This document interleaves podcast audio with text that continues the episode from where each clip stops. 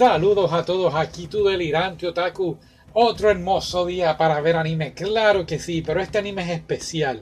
Este anime es del siglo pasado, así como lo escucha, no es del 2020, no es de la era del 2000, no, es del 1993. ¡Wow!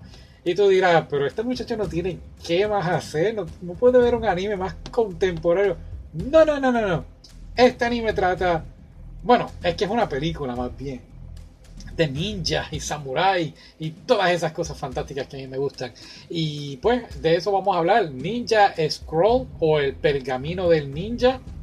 Y es una película, uh, bueno, de hecho lo que vi fue más bien el, la conmemoración, el DVD, el DVD de 10 años, así que fue como una una nueva versión de la película. La película fue en el 93, lo que vi fue del 2003, sí, 2003, y se ve fantástica, ¿no?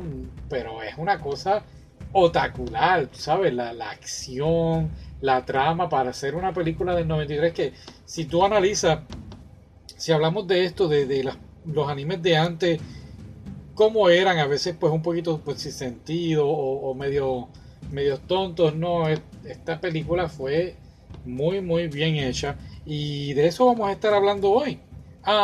así que sin más, sin hacerte esperar más, comenzamos. Y es que esta película es en la época feudal de Japón, para el año 1600, esa época de la era Tokugawa y la era Meiji, la reformación Meiji, ¿sí? Ok.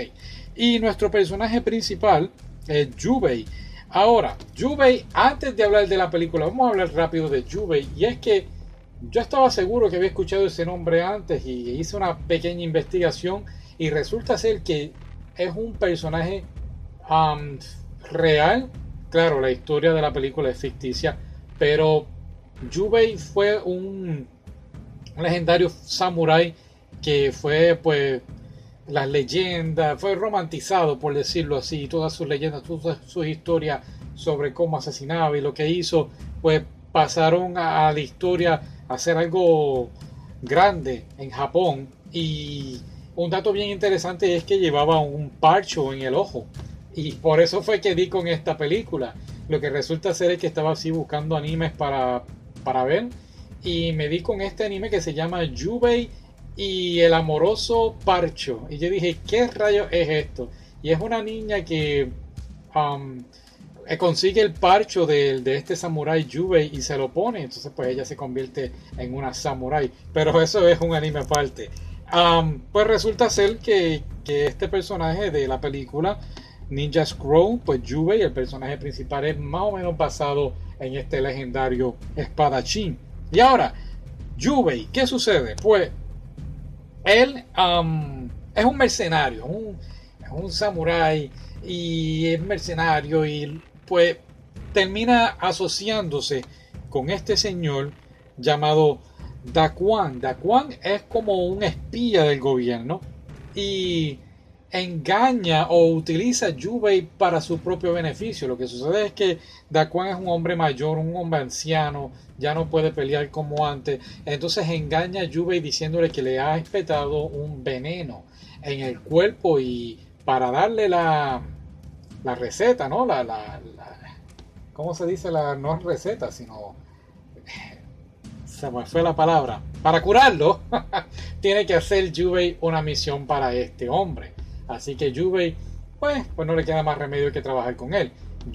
Um, se enfrenta como a estos, a este ejército que son como demonios, por decirlo así. Inclusive el villano principal, um, Tessai, es, un hombre fuerte, casi por decirlo así, inmortal. No hay manera de, cómo matarlo. Y es como el, el, enemigo número uno entre de, de Yubei. Así que las peleas son algo increíble, una cosa buenísima.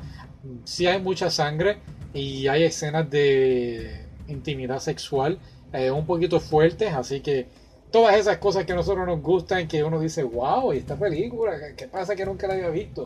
Y eso fue lo que estaba pensando cuando la estuve viendo. Pero claro, lo más importante, lo más interesante de, de la película es que tienen un personaje, una chica, una mujer llamada Kagero. Y este personaje, volvemos, la película es de 1993 y este personaje eh, femenino está muy bien escrito, muy bien hecho. ella es como criada por los ninjas, así que ella también tiene sus habilidades con las espadas y, y moverse rápido, así como vemos casi siempre en las películas de, ninjas, así se mueven bien rápido. Y ella, ella hace todas esas cosas, lo que me pareció súper emocionante ver. Y, y cómo ella entonces se va desenvolviendo poco a poco en la película de, por decirlo así, dejar de ser una asesina, una, una ninja, para irse convirtiendo en, en una mujer. Así que para mí funcionó, a mí me gustó me llamó un poquito la atención, me puse a pensar, wow, ahora en esta época que vivimos, que, pues la mujer es un poquito más liberal, no sé cómo reaccionarían a esto, tú sabes, de que, ah, ya dejó de ser una ninja y se convirtió en una mujer, pues, no sé, pero a mí, a mí me gustó, porque ella como que en toda la película, aunque reconocía que era mujer, eh, tú sabes, por sus atributos eh, femeninos, pero ella como que sentía que nadie la, apreciaba o la veía como mujer, la veían como un guerrero más. Aparte de que ella tiene una condición que no voy a mencionar, pero es bien importante para, para luego en el futuro con Juve.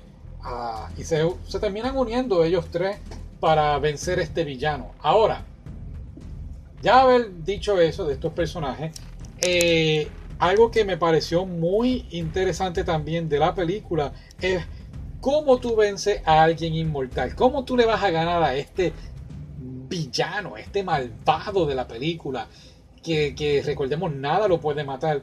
Y me pareció bien jocoso, ¿no? La forma en que lo matan. No, fue gracioso, pero eh, si viste Game of Thrones o, un Juego de Tronos, la, temporada 1 creo que es, sí, la temporada 1, ah, o has leído las novelas del Juego de Tronos, el libro 1, la manera en que Carl Drogo asesina al hermano de Khaleesi, yo pensé que eso había sido algo original del escritor de, la serie de, Juego de Tronos.